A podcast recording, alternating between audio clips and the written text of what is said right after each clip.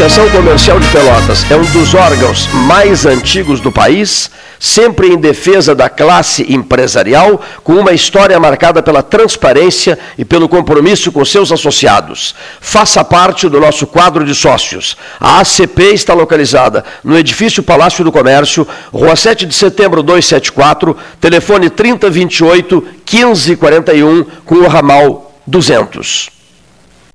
A SPO ampliou e inovou. Há 40 anos prestando serviços em arquitetura e construção. Agora também é consultoria imobiliária especializada.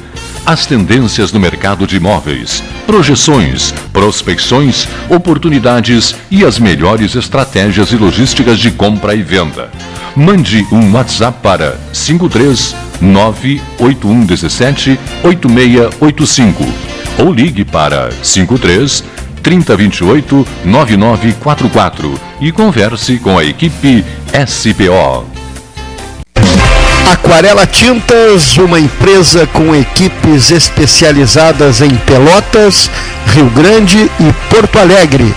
Aquarela Tintas, Rua General Osório, 1259. Telefone 3225 5000 e também na Avenida Dom Pedro I, telefone 3281 1714 Aquarela Tintas. Você que é aposentado ou pensionista do INSS, servidor municipal, estadual ou federal, agora tem até 35% de margem no crédito consignado Banrisul. Contrate o seu consignado pelo aplicativo Banrisul Digital, pelo Home Banking ou na sua agência de relacionamento, fazendo o prévio agendamento de atendimento. Confira se você já pode contratar a sua nova margem com o seu convênio em banrisul.com.br consignado. A segurança é um sentimento de proteção. Quem circula pelas estradas do Polo Rodoviário Pelotas sabe que pode contar com as equipes de socorro médico e mecânico durante 24 horas. Assim que você ligar 0800 724 1066, o Centro de Controle Operacional da concessionária irá acionar imediatamente os recursos para o seu atendimento. São serviços gratuitos para os usuários que trafegam por aqui. Ecosul, proteção e segurança 24 horas. Suba no caixote do Café Aquário para debater a duplicação da BR-116. Quer comprar, vender ou alugar? A Imobiliária Pelota é a parceira ideal para a realização dos seus desejos. Opções inovadoras de atendimento a qualquer hora e em qualquer lugar. WhatsApp, visita remota, tour virtual, contrato digital e outras ferramentas seguras e práticas para você fechar negócio sem precisar sair de casa. Na Imobiliária Pelota, os sonhos não param. Acesse www.pelotaimoveis.com.br. WhatsApp 991 11 7432. O 2020 foi cansativo? Então que tal presentear o seu ano novo? A Life Sleep Comfort tem ofertas que vão transformar 2021. Conjunto Box Casal Erval, 1190 ou 12 vezes de 119. Aproveite essa e outras promoções com a garantia da pronta entrega Life Sleep Comfort, a maior rede multimarcas de colchões do estado em Pelotas e Rio Grande ou em Porto Alegre, na Avenida Ipiranga, 7624. Genovese Vinhos, Delicateces, produtos de marca, a qualidade de sempre. Ligue 3225 7775, Doutor Amarante 526. Visite a sua Genovese Vinhos. Ferragem Sanches, Barros Cassal 16, Arial. Fone 3228 4188 de segunda a sábado, das 8 às 12 e das 13h30 às 18h30. Material hidráulico, material elétrico, tintas, vernizes, tinners, máquinas serra mármore, furadeiras, cimento cola e ferragem em geral. Ferragem Sanches, Barros Cassal 16, Arial.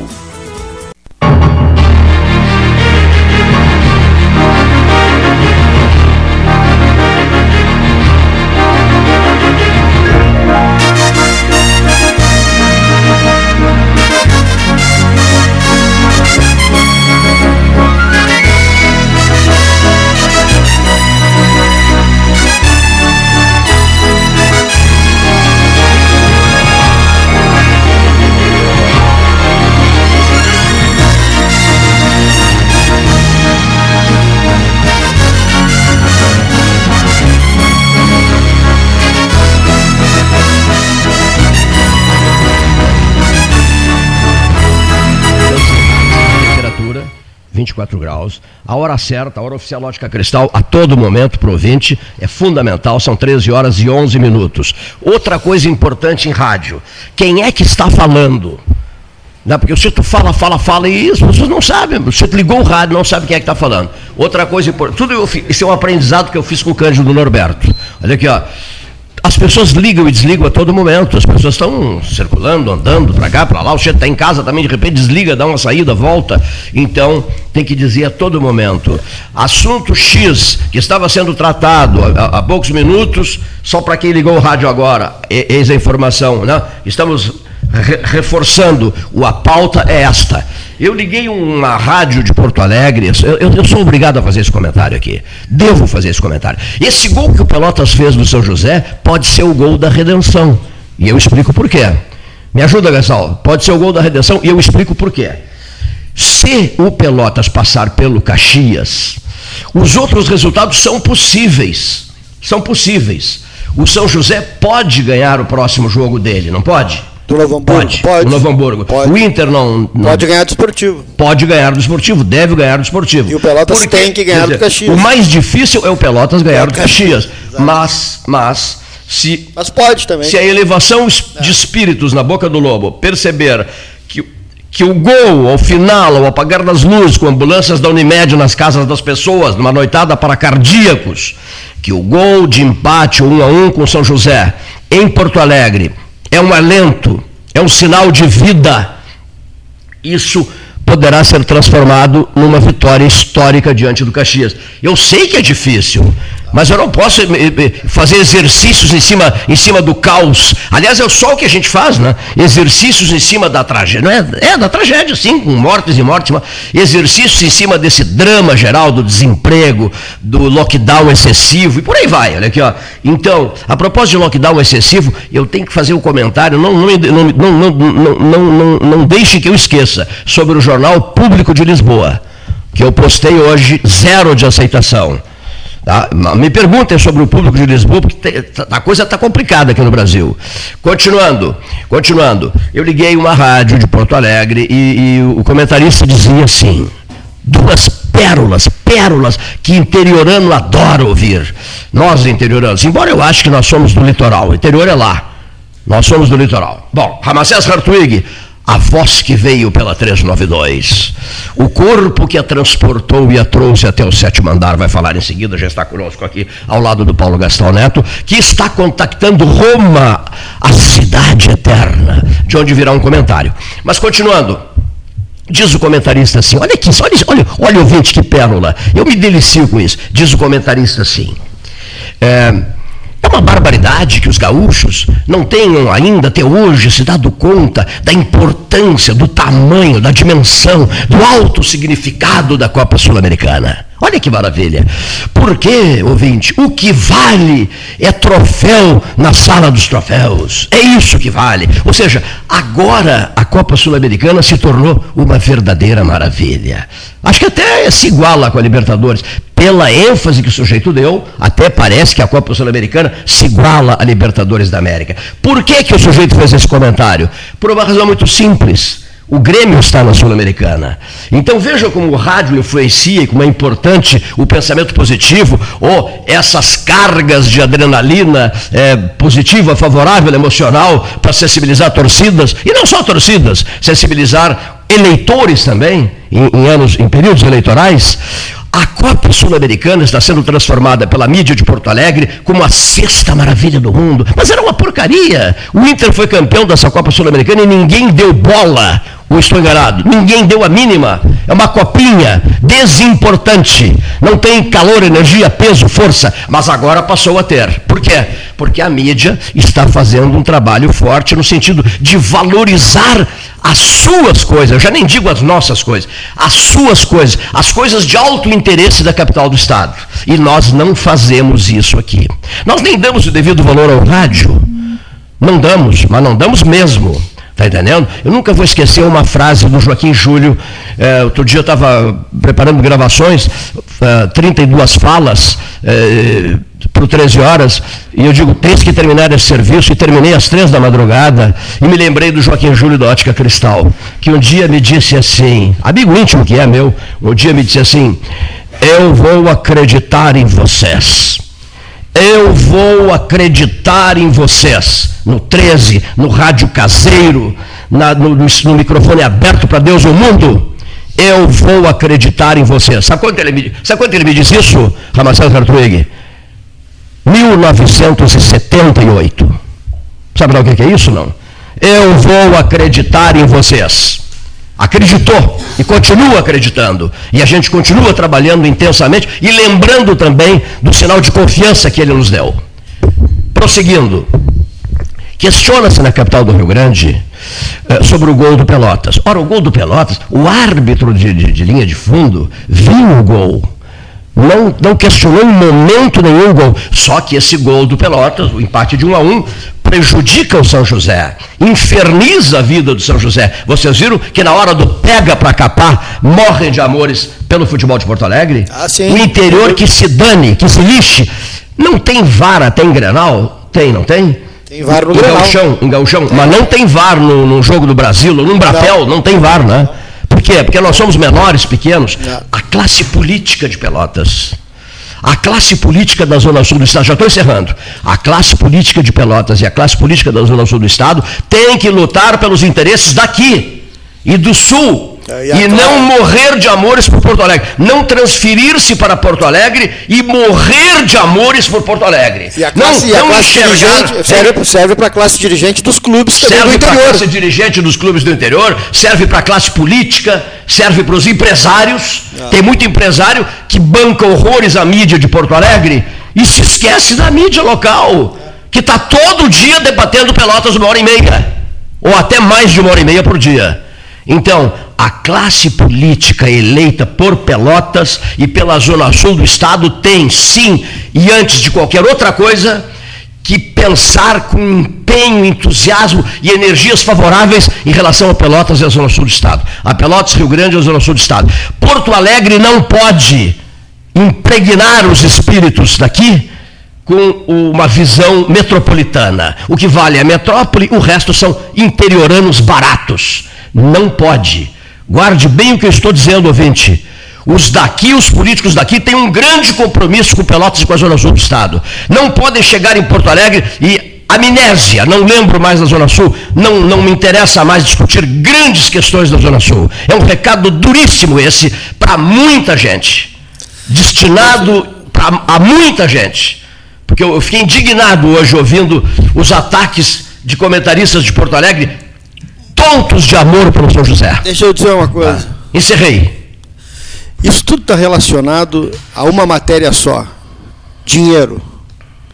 Agora nós temos o exemplo da Europa, a cria- a criação da Superliga dos milionários, dos clubes milionários, e isso serve para uma coisa só. Mas não é certo. Não é certo, mas o espírito de criação é certo. Isso só serve para uma coisa só que está enraizada no mundo: a distância entre aqueles que têm muito e querem se distanciar dos É que têm é pouco. mesmo. Se lixem os que têm pouco. É isso mesmo. E essa é a cultura mundial hoje. E nós temos que combater isso aí. Nós pequenos temos que ter aliados para combater isso aí. Um camarada não daqui. Entendeu? Então a gente precisa de gente para combater, porque esse é o poder que vale hoje no mundo. O camarada- dinheiro. É. Os Estados Unidos estava, passou dos 50% dos, dos vacinados. Por quê? Porque teve dinheiro para comprar. Vai olhar o Quênia, Ruanda, Angola, como é que tá? Então a questão está dividida no mundo entre os que têm e os que não têm. Que, aliás, gastar os Estados Unidos tem um estoque de vacinas para vacinar duas vezes a população norte-americana e não sequer emprestam para alguém, nem negociam. Nem né? negocia. Isso é um absurdo, é bem que tu está dizendo, é esse acúmulo, essa ganância financeira, política, seja o que for, quer dizer, de uma vacina, de uma pandemia, quando os laboratórios estão produzindo, quer dizer, se fosse uma coisa estanque, não é? Bom, não vai ter mais? Bom, até poderia se entender que faria um estoque razoável. Mas ao contrário, os laboratórios estão cada vez mais produzindo e eles sequer, o governo brasileiro pediu, inclusive, vacinas, ne- foi negada, não? E outra coisa, o vírus, a doença, ele é super democrático, não tem, não tem fronteira, entendeu? E não mutante, adianta hein? vacinar só nos Estados Unidos, porque ele vai continuar circulando se não tiver vacina para os outros E pequenos. gastar esse Vai vírus é mutante. Sobre isso, o Esse vírus é mutante. Foi amanhã, assim. amanhã depois essa vacina Claro. não vai nem servir mais para esse vírus. Foi assim com o ebola, não tá lembrado do ebola? É, E exatamente. vocês não iriam me perguntar nada, incluído o Leonir Bade, sobre o Jornal Público de Lisboa. Vocês esqueceram, né? Eu pedi que não esquecessem de me perguntar sobre o Jornal Público de Lisboa. Então tome lá, olha aqui. ó. É considerado o jornal mais importante de Portugal. Confere, Gastão. O jornal mais sério, mais importante de Portugal. Já por nós visitado em sua sede em Lisboa. Então olha só. Público de Lisboa. Hoje, manchete destacada. Sete países da União Europeia incluindo Portugal, poderão ter 70% da população adulta vacinada antes de setembro. Olha só, antes de setembro. Ou seja, o problema não é muito, não é só grave aqui. É isso que eu quero dizer. Bom, essa notícia, mas cuide só, essa notícia não teve aceitação nenhuma nas redes sociais aqui em Pelotas. Nenhuma, zero, zero de aceitação. Não, não para ser preciso, duas pessoas. Duas pessoas se interessaram com essa manchete aqui. Sete países da União Europeia, incluindo Portugal, poderão ter 70% da população adulta vacinada antes de setembro, ou até é, antes, antes do fim de setembro. Antes, a manchete completa é essa, antes do fim de setembro. É um assunto interessante, que abriria um grande debate. Ninguém se interessa por isso. Por quê? E a pergunta que eu faço: é o principal jornal de Portugal. Por que, que ninguém se interessa? Não convém tratar disso? É um assunto que não merece ser tratado. O que merece ser tratado é lockdown, mas e os olhos das pessoas estão suficientemente abertos para examinar? Dá um pulinho ali, emocional, eh, digamos assim. Eh, põe, põe a cabeça lá, é fácil chegar em milésimos de segundo lá. Imagine-se em Buenos Aires. Imagine-se em Buenos Aires. A Argentina está fechada há quanto tempo, Ramacés? Puxa. A Argentina está fechada há mais de 100 dias. Uruguai também. Então, Mas nos concentremos na Argentina, porque a Argentina vive miséria. A crise argentina é espantosa, é dantesca, é chocante. Com que autoridade você fala nisso? Simples. Eu leio jornais. Eu leio o Clarim, eu leio os jornais argentinos, porque eu sou louco pela Argentina e todo mundo sabe. A Argentina está mergulhada num caos. Trancada, trancada no lockdown. Trancada num lockdown e mergulhada no caos. Então são pautas que eu tô estou propondo aqui que sejam examinadas, né? Pautas importantes, necessárias. Não é só o debate de- online de Harvard. Acompanhaste o debate de Harvard ou não? Não. Não, não acompanhaste. Gastão também não? consegui. Também não? Também não. Pois é. Então, olha aqui, vamos abrir a conversa de hoje com a capital italiana. É, colaborador da mesa 13, inclusive figura importante nas transmissões vaticanas dos anos 70. É, não, não, não, seu Cleiton Rocha, o senhor, o senhor está equivocado. 70 não, ele não estava lá em 78. Três papas em apenas três meses em dois mil anos de história da igreja, mas ele estava lá em 2005. Ontem, 19 de abril, 16 anos, não é isso?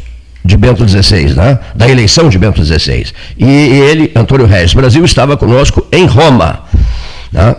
transmitindo da Praça de São Pedro, a eleição do Papa alemão, o oitavo Papa que a Alemanha ofereceu à igreja. Confere, Ramacés. O Ramacés foi aluno dele. do- foi aluno Foi de. aluno do cardeal naquela época, né? O Papa era João Paulo II. O Papa era João Paulo II, ele Cardeal era Ratzinger. cardeal Yosef E na Alois primeira aula ele nos perguntou em que língua que nós queríamos o curso. Que maravilha.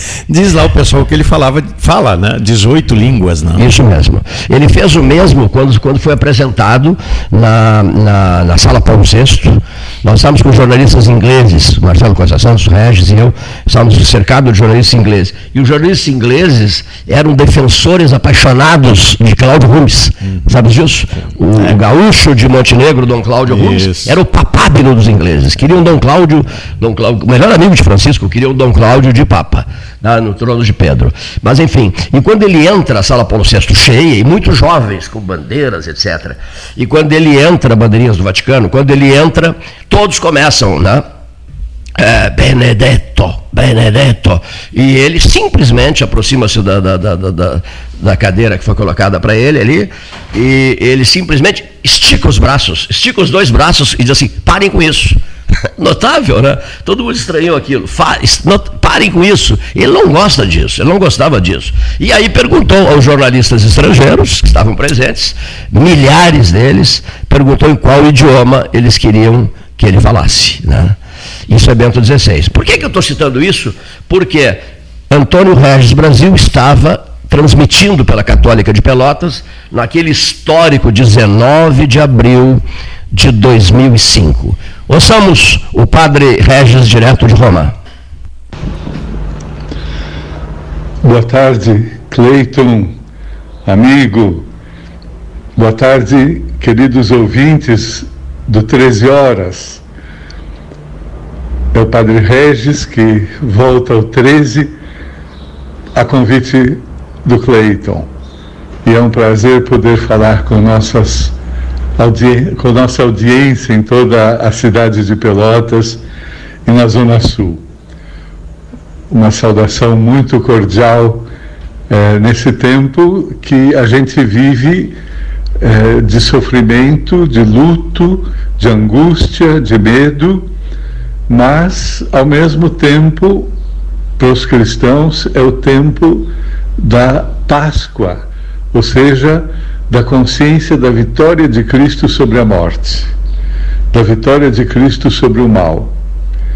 Então, não podemos ficar tristes nem desanimados, porque está nas mãos de Deus a história, estamos todos nas mãos de Deus. E ressuscitando o seu filho morto na cruz, Deus nos dá a certeza de que o mal não prevalecerá. Hoje recebi uma mensagem muito bonita, dessas que os amigos mandam no WhatsApp, e, e dizia assim: enquanto alguém fizer o bem, o mal não prevalece. E eu lembrei de um antigo aforisma dos tempos eh, da escolástica, eh, que Santo Tomás, aliás, assume e, e repete na Suma Teológica, é, bonum est diffusivum sui. Perdoe se digo em latim, mas é muito interessante esse diffusivum. O bem se difunde por si mesmo. Quer dizer, o bem tem uma força interior própria. Não é nenhuma força do mal, nenhuma é, resistência ao bem que poderá vencer essa energia própria de que toda ação boa, de que quem faz o bem espalha no mundo. E a gente sabe que são tantos no mundo inteiro que continuam fazendo o bem, mesmo quando a gente às vezes tende a um certo desânimo, a um certo pessimismo, porque as coisas vão tão mal, não só hoje do ponto de vista da saúde, como a gente sabe, mas também do ponto de vista das desigualdades sociais, da miséria e da fome, das guerras, da violência, da corrupção no mundo político, ali onde deveria prevalecer exatamente o bem comum. Tantas vezes prevalece o interesse pessoal, privado, de grupos, de, de um poder que não tem em vista fazer o bem, a não ser a si próprio. Mas a gente não desanima, não se entrega. Por quê? Porque nossa certeza quem tem fé, a certeza é Cristo ressuscitado, é a cruz vitoriosa do nosso Senhor. Quem não tem fé, mas tem no coração a sensibilidade pelo bem, pratica o bem, sabe que não pode simplesmente pensar que são duas forças correlatas em paridade, o bem e o mal, mas simplesmente é vitoriosa a ação de quem faz o bem. Se não imediatamente, a longo prazo, aquilo que a gente semeia não desaparece no nada. O bem semeado é fecundo. Eu queria lembrar aos nossos ouvintes, hoje especialmente, os 52 anos de ordenação episcopal de Dom Jaime. Um presente de Deus para a igreja de Pelotas, mas para toda a igreja. Dom Jaime passou a vida semeando a palavra de Deus, animando as pessoas, formando gente, com esse espírito de evangelho que ele traz no coração e que transborda sempre na sua palavra, uma palavra sábia, uma palavra de quem tem uma longa experiência dos caminhos humanos e que nos conhece, conhece Pelotas, ama Pelotas, conhece a diocese toda, serviu e amou como bispo. São já 52 anos daquele dia 20 de abril de 1969 em que ele, então reitor do nosso seminário, foi eleito e consagrado bispo auxiliar de Pelotas. Acho que devemos um, um grande muito obrigado a Deus pela presença, pelo testemunho, pela amizade do Dom Jaime e pedimos a Deus hoje para que ele tenha saúde e continue conosco ainda por muitos anos. Com esse muito obrigado a Dom Jaime, com esse com essa gratidão a Deus pelo bem que ele semeou no coração de Dom Jaime e que, de Dom, e que Dom Jaime semeou em nós, na nossa igreja, durante todos esses anos, eu queria saudá-los e desejar que ninguém desanime, que ninguém se sinta sozinho, que ninguém se entregue ao luto, ainda que a gente esteja sofrendo e que essa, sobretudo essa pandemia nos cause tanta dor. Mas a gente não se entrega, porque mais forte que a morte é o amor de Deus que ressuscitou Jesus dos mortos. Ele é a nossa vitória, porque São Paulo escreveu, ele é o primogênito dos que vivem para sempre dos ressuscitados. Muito obrigado por sua atenção, carinho, escuta e um grande, grande abraço, com muita saudade de, de nosso Brasil. Antônio Regis Brasil falando, Padre Antônio Regis Brasil falando de Roma. Eu gosto muito dessa frase, a cidade eterna. Luiz Carlos Vaz e eu caminhamos muito por Roma e, e o Vaz só dizia assim: eis um museu a céu aberto. Né? E outra coisa que eu fiquei todo orgulhoso, sabe por quê? Já fui muito a Roma durante a vida, nesta minha vida, e o, e o Vaz dizia assim, mas meu Deus, tu, parece que tu estás caminhando em Pelotas, sabes tudo, né? Mas é, caminhamos por tudo lá. E eu me sinto em ele me diz, parece que tu estás em casa, tu te sentes em casa aqui em Roma. Eu me sinto em casa em Roma, realmente me sinto em casa em Roma.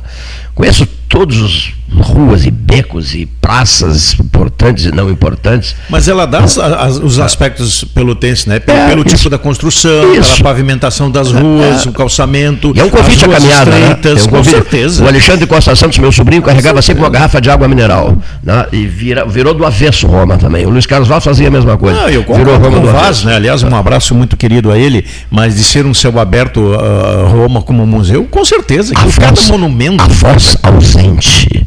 A voz ausente. Eloquente, mas ausente. O Leonir está perguntando, mas que, que estão perguntando quem estava lá. Ora, quem estava lá? Quem, Esse, quem, quem estava quem? lá? Quem? Uh, vamos lá. Luiz, além do Luiz Carlos Vaz. Né? Luiz Carlos Vaz é o. Como é que é o. o, o como é o apelido, Gastão? O, o, o, nosso comentarista diferenciado, né? Uh, como é que era a brincadeira que se fazia com ele, né? Uh, me esqueci agora, esqueci agora. Aqui, ó. Estavam lá. Este que vos fala, que maravilha, hein?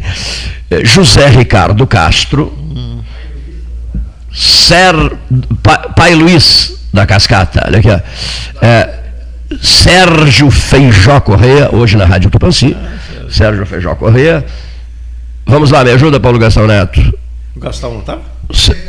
Sérgio Correia, José Ricardo Castro, eu falei Sérgio Correia, José Ricardo Castro, aquela cobertura vaticana, Sérgio Correia, José Ricardo Castro, Luiz Carlos Vaz, Cleiton, Eduardo, Eduardo Leite, Leite. Eduardo Leite. Eduardo Figueiredo Cavalheiro Leite, comentarista do 13 Horas, na série. Sérgio Cabral, não? Não, Sérgio Cabral e, e- É. Sérgio Cabral e Pablo Rodrigues foi a eleição de Francisco. Foi a eleição de Francisco. Eu, não consigo, eu não consigo ainda. A gente está sempre trocando ideia sobre isso. Não entrou na minha cabeça que o Cabral não está. Não está mais aqui, convivendo com a gente, né? olho no olho, né? sendo, digamos assim, me ajuda, Ramazés, é, visualizado. Tá? Não, não. Com certeza o mundo virtual nos, nos preenche em algumas lacunas, mas essa questão do olhar, Ah, é do brabo, toque, é brabo, é. da pupila na pupila, como É, dizem olho no olho, não olho no tem, olho, não não, tem olho outra, olho. não tem o que, que supere isso, não. Com certeza. Aquela histórica série Roma 13 Horas. Eduardo Leite era vereador, presidente da Câmara de Vereadores. Vereador. Depois viajou conosco para Lisboa, com o grupo todo que seguiu de Roma para Lisboa. Ele tinha ido a Paris convidar a Paula para ser sua vice. E fez o convite, a Paula aceitou o convite. Ele voltou, ele voltou não, ele foi para Roma, não, não voltou, não tinha estado em Roma ainda. De Paris, ele foi para Roma e nós saímos para jantar. O grupo todo saiu para jantar. Aí ele me disse assim: Eu tenho uma coisa para te contar.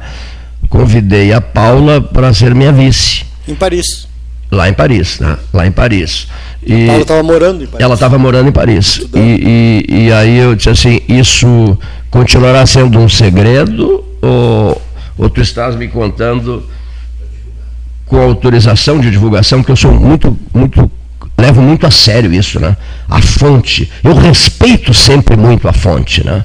Daí eu pergunto, posso divulgar? Ele riu e disse, claro. Então eu entrei de Roma dizendo que já estava com a vice escolhida e, e fizeram o convite na capital Ah. francesa e ela aceitaram o convite. Na Alemanha, em 2006, eu conheci uma jornalista que tá- morou no Brasil, Julis Reimers. Ela trabalhou com a Angela Merkel na época que a Angela Merkel era dos Verdes e eh, não era ainda a primeira-ministra. E ela tinha relação com- direta com a Angela Merkel. E ela viajou algumas vezes depois com a Angela Merkel como já premier da Alemanha. No avião, do grupo de jornalistas que viajava, a Jules estava junto. Ela era muito ambientalista, Sim. conversou muito comigo sobre a Amazônia e tal. E eh, tem uma, uma. Na Alemanha tem um- uma característica entre os jornalistas e o primeiro-ministro, os políticos, que eles falam algumas coisas que ainda não é para ser divulgado e dizem, Perfeito. dizem para os jornalistas que estão acompanhando a viagem.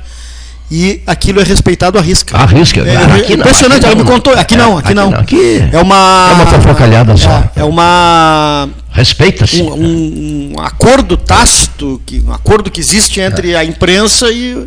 Isso pode ou não pode ser divulgado? Nós, por exemplo, lá na Embaixada Brasileira no Vaticano, o Eduardo e eu conversamos e muito com Marc Ouellet. Quem é Marc Ouellet? Cardeal primaz da- da- do Canadá. Papábile, à época, era um Era, nome era um- fortíssimo. era um dos. pro- né? Um dos Era um né? Cardeal do Canadá, cardeal primaz, é assim que se diz? Cardeal primaz do Canadá. E, e- e- e dirigia, a, a- e já dirigia a famosa comissão, aquela que o, que o Ratzinger eh, comandou durante Doutrina para a fé. a co- congregação Da da doutrina doutrina, para a para, a fé, comandada pelo Ratzinger durante o pontificado de João Paulo II. né? E é negro ele? Não, não, não, não. Esse eu- não. Não, não, não, não, não. Eu pensei o. Não, o Francis Arinze, que Francis Arinze, que é o, que é o cardeal negro. que eles falavam numa possibilidade de um cardeal também, negro é, também. também. Sim, sim, é sim. E o nome era Francis Arinze, é, cardeal, cardeal africano. Eu né? queria retomar o Mas só, só para terminar, Não, então, ah, tá, o- o, cardeal, o cardeal Elé é um papo maravilhoso. E juntou-se a nós, para essa conversa, juntou-se a nós, e foram tratados temas altamente significativos, né? Que a gente tem todo o cuidado do mundo, né? como o Paulo frisou, o comportamento dos europeus, no caso dos jornalistas europeus. E juntou-se a nós um camarada eh, bem conhecido aqui no Brasil, chamado Toffoli. Dias Toffoli, né? Ele ficou ali conversando com o Eduardo, comigo, com o Cardeal. Era o presidente com do Supremo, não, Uelé. era só Não ministro? era, era ministro, Era ministro. era ministro, mas ele é muito ligado ao padre irmão de Dom Jacinto Bergman. São amicíssimos. E por isso ele foi a Roma homenagear Dom Jacinto Bergman. Foi uma conversa maravilhosa. Às vezes eu fico pensando assim, quem poderia imaginar que, naquela conversa ali, né, um quase foi Papa. O outro é o governador do Rio Grande do Sul.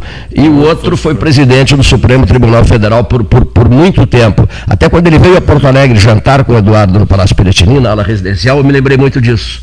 Digo, o Eduardo era um vereador conversando com um ministro do Supremo Tribunal Federal e um cardeal canadense, era um vereador de Pelotas. Né? que interessante, né? E hoje a história é completamente diferente. A vida é assim, né? Eu queria só retomar aquela questão da palavra do Gastal, que para mim é fundamental, essa, essa confidencialidade de você dizer alguma coisa para alguém que guarde segredo, que não conte isso hoje se perdeu. Se perdeu. E isso para mim é, é, a ética, né? É Mas na Europa não, né? Mas na Europa não, né? Não, não, não. Estou dizendo nós aqui na nossa ah, não, realidade brasileira, entre nós aqui, né? Vamos, é, agora há pouco tempo o próprio presidente, né, fez uma conversa praticamente confidencial com um senador e o cara gravou tudo e botou no, ah, o, né? jogou o, o, o, o todo no ventilador, né? Só uma frase. Só para aparecer, na verdade, porque para que é, finalidade? Como é que o jornalista Coppola como é que o jornalista Coppola, que é um garoto inteligente, se submete, meu Deus do céu, a parcerias com o senador Cajuru. Eu disse aqui no rádio, mas o Coppola mergulhou de cabeça nessa proposta do Cajuru. Quem foi que. Olha aqui, ó, mas mergulhou de cabeça, friaça total. Quem foi o ministro, ninguém fala nisso, olha aqui, ó, quem foi o ministro que inviabilizou o impeachment do ministro Alexandre, eh, Alexandre Moraes. Quem foi o ministro? O Cássio Nunes, o ministro do Piauí, o ministro, dizem, ligado ao Bolsonaro, inviabilizou. Correto ou não? A proposta estúpida do Cajuru, abraçada pelo Coppola, se deu mal o Coppola nisso. Mas eu acho se que... precipitou. Você tem que saber com quem anda, com quem confia, em quem confia também, Essas verdade? relações não, não, não estão só no jornalismo. Agora o Cleito falou no Canadá, uh, no, no, no, na Europa, no Canadá, essa coisa de carimbo, tem que ir no cartório, assina, reconhece firma, aí vai fazer qualquer coisa, tem que ter um monte de carimbos, e se não carimbo parece que não vale. Isso não existe, né? não existe, não existe. Ainda se tem o fio aí, bigode. Isso surpreende às vezes em algumas, algumas ações e algumas relações pessoais. Com certeza. Falo do caso de Portugal, que a gente já teve mais uh, vezes conversando e, e, nos relacionando com pessoas de Portugal. Não, uh, até o brasileiro acha assim meio meio o português meio puro, meio relapso, e na verdade não. É, é, é, é a confiança, né? E às vezes nem. A pessoa vai alugar um apartamento, vai alugar um apartamento, a, o proprietário tem um caso familiar. Perfeito. Não, não, tá aqui a chave, você pode usar palavra, e tal, tal. Vamos acertar assim, assim. Faz, tá faz um contrato, os dois assinam e pronto, não precisa ir cartório, não precisa nada. Vale.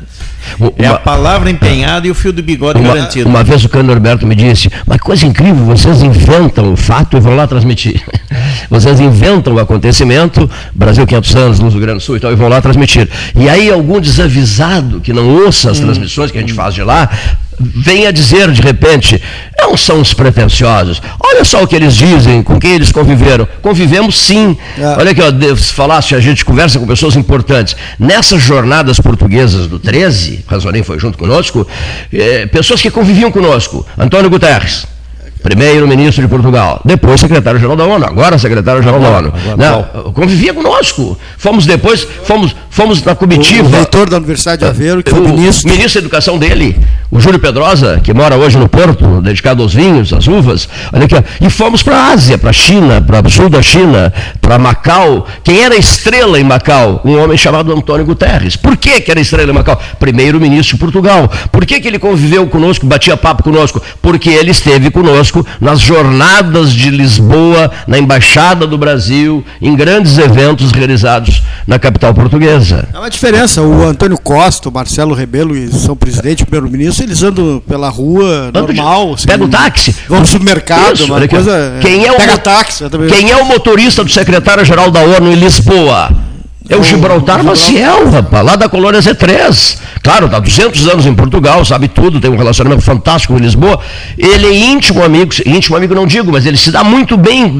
O, secretário-geral da ONU chega em, em, em, Portugal e liga para ele, quer, quer ir não sei aonde e tal, e ele vai lá e busca, busca o Antônio Guterres. O, veio três vezes nos visitar aqui, né, Paulo? O, o, o ministro da Educação de Portugal, Júlio Pedrosa. Adora Pelotas, tem paixão por Pelotas. Professor Júlio Pedrosa já participou do 13 inúmeras vezes. Mas enfim, encerrando, eu só queria comentar uma coisa com vocês, os dois, Gastal e Ramacés. Renan Calheiros É, chegou a se atirar na poltrona, não, Ramazeda. Renan Calheiros, relator da CPI Covid. Olha aqui, ó. Ora Deus, o filho dele, o filho dele é o governador de Alagoas. O filho dele é o governador de Alagoas. O filho do Jader Barbalho, outra pérola da, da Honestidade Nacional, o filho do Jader Barbalho é o governador do Pará. Olha aqui, ó. Aí eu fico lembrando do personagem aquele. Pode. Olha aqui, ó. Pode. Olha aqui pelo amor de Deus. Não tem mais de 40 processos Sim. de tramitação ainda, né? Ainda, ainda. O Renan Calheiros, a ficha do Renan Calheiros, o cartão de por favor, o senhor poderia me uh, repassar o seu cartão de apresentação? Não, é impossível. Ele tem que chamar um assessor, o cara vem com um carrinho de mão, e traz os cartões de apresentação dele, olha aqui, ó. Processo A, B, C, D, etc. todo o alfabeto, olha aqui, ó é uma piada pronta o senhor Renan Calheiros. É possível confiar no Renan Calheiros? É possível confiar no Jader Barbalho? É possível confiar em determinadas figuras? Pelo amor de Deus. Pelo, botaram a carroça diante dos bois. Olha aqui, você é contra a CPI? Não, não sou contra. Não sou contra a CPI nenhuma. No momento certo. No momento certo. CPI agora. Já não chega o estrago que a pandemia está fazendo. Já não né? chega o estrago que a pandemia está fazendo. Né? É. Os seres humanos que estão se perdendo, ainda esses caras inventam isso, não? É, não tem outra palavra para Técnica cara, da atenção, desculpe, da atenção desviada, olha aqui, ó. Com certeza. A, as atenções devem voltar-se por inteiro para que assunto vacina, Vacina, vacina, vacina, vacina, vacina. Depois se monta a maior CPI da história da República Federativa do Brasil. E eu dou força, e todos nós vamos dar força. Mas não com o Renan Calheiros, relator. Não com esse sujeito que tem uma ficha podre, suja. Não com o senhor Renan Calheiros de relator, aí, é aí é deboche, aí é, é, é ironia pura, aí é, é republiqueta, aí é, é, a prova viva de que nós vivemos numa republiqueta do improviso. A republiqueta que inventa coisas de última hora e sai lá louca executando isso aí. E o país para, o país para, para para ver a seleção brasileira que tomou 7 a 1 em Belo Horizonte. Não. Nós somos mais ou menos o retrato daquele time. Tomou 7 a 1 em casa, gastou fábulas para montar a Copa. 400 força de expressão, estádio mais estádio mais estádio. Para quê? Para tomar 7 a 1 da seleção da Alemanha? E mais uma Olimpíada junto? Um país pobre, riquíssimo sim, mas pobre em ideias, pobre em caráter pobre em respeitabilidade, pobre no, na compreensão do drama alheio. Esse é um grande mal nacional. A ausência de compreensão do drama alheio. Dane-se o outro. E em Brasília eles fazem escola com isso aí. O outro, dane-se o outro. Pouco importa o outro. Não nos interessa o outro. É assim. O outro que se dane. O mundo é uma festa em Brasília. Falasse demais para o teu tamanho, de uma nuvem ouço a voz de Fernando Lessa Freitas. Uma nuvem azul e branca. De lá eu ouço aquela voz. E um perfume de cachimbo. Né? né? né? Era o costume dele. É, era o costume dele. Dá não, sentir o cheiro. Não é Adão Montelar. O cheiro do cachimbo veio junto. Mas Cleiton... Chega, falaste demais para o teu tamanho. Chama um comentarista. Pede o depoimento do Ramacés e do Paulo Gastão Neto. Só para concluir e te ajudar, eu lembrei agora de Thomas Hobbes. Uh, Homo homini lupus. O homem é o lobo do homem. Ah, não tem outra expressão que possa ver, quer dizer, quando nós ah, ah, vemos certas autoridades nossas aí, ah, nos vários setores, conduzindo certos procedimentos, com uma vida completamente eh, assim contra a nação, contra os princípios, contra a ética.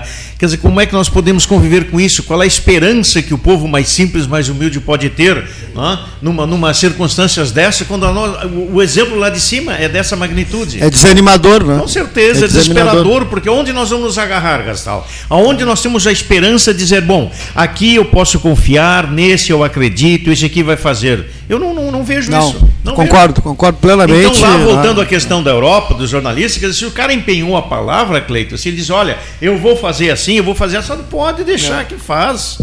Ah, o Leonir diz que vai fazer tal coisa, deixa que ele vai fazer sim. Agora aqui não dá para acreditar mais nada. O cara diz uma coisa agora, daqui meia hora já mudou, não diz que não disse, desmente. Desmente tudo. Desmente a própria tudo. formação, a própria formação dos governos é diferente, né? Os partidos tipo de e relacionamento. trocam de, de ideologia, de conversa, de, de, de, de opção, né? como quem, até pior, mais que trocar de camisa, né? Porque não tem nenhuma firmeza que os e uma, e dizem, uma né? lógica completamente diferente da nossa. Aqui nós temos vários itens, várias pautas que se banalizaram. E, e lá continua sendo uma coisa séria. Séria. Séria. É desde um acidente de trânsito grave, que aqui que morre quatro, cinco pessoas, que aqui é banalizado, mal tem- lá os caras exploram os porquês, os motivos. Hein, Paulo? né, E um político brasileiro envolvido num acidente foge. É. Foge, Foge, olha aqui, ó. foge. Foge, olha aqui, ó. Tem atitudes. Jogadores de futebol, que Jogador de que futebol. gente lá, Ah, tá e- comprovado, o cara estava bêbado, matou a pessoa, o cara fugiu e depois vai O presidente da Comissão de Justiça da Câmara de Vereadores do Rio de Janeiro Ah, Isso mesmo. é um Ele- assassino brutal. O doutor Jairinho, presidente da, da Comissão de Justiça Uhum. da Câmara de Vereadores do Rio de Janeiro. E a, e a outra, a, a outra do Rio, a Flor Delis. Ah. A Flor Delis, eu sou inocente.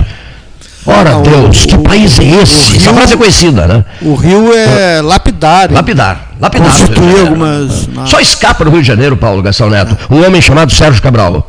Um poço de dignidade. Sérgio Cabral. Não é? Mas aí. É, Mas igual aí, digno. Não conhece Sérgio Cabral? Mas Concorda aí é eu, dignidade, não? Tô brincando. aí eu relembro um comentário. 300 anos de cadeia. o- aí, parecido. aí eu relembro um comentário do, do Dr. Fábio de Moura, que estará conosco semana que vem, aqui ao vivo, assim como está o Ramacés. o Fábio, na, uma, ele tocou numa. E aquele comentário me marcou. Eles, eh, tá lá o doutor Jairinho, tá lá o Sérgio Cabral preso, tá, mas também temos que preocup- nos preocupar com aquelas pessoas que foram levadas a votar nessa, neles Ah, e claro. guindaram eles ao poder. Isso é preocupante também. preocupante. Isso é preocupante também.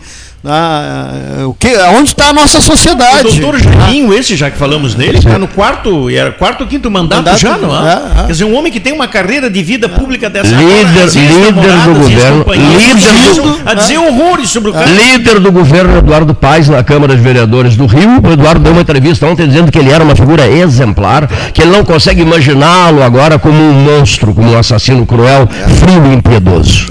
Vê só. Mas são os psicopatas, né? Psicopatas. Que quando são des- desarmados. Porta eles, aberta para os é, psicopatas, é, né? psicopatas, Qualquer um né? pode, né, seu Paulo? Qualquer um pode. Qualquer um Aquela pode. criança com aqueles hematomas internos que a polícia Que agora e, e os e-mails descobriram, que ele foi batido, foi chutado, foi A coisa socado. estúpida, a coisa assim, Uma sem. criança de 4 de anos, quatro um adulto fazer isso, rapaz, mas em que mundo nós O estamos? Gonzalez fez um rico comentário sobre isso, lembras? Um comentário fortíssimo recentemente. Que coisa, que coisa dantesca, que coisa dantesca. São É um crime com agravantes assim, ao, ao extremo. Eu Um entendo, médico, né? não É é? Um que médico podem, olha aqui, ó. uma hemorragia de fígado numa criança, tu imagina a, a, a Olha aqui, batida. os vamos lá, uma cabecinha fraca, só para encerrar esse assunto.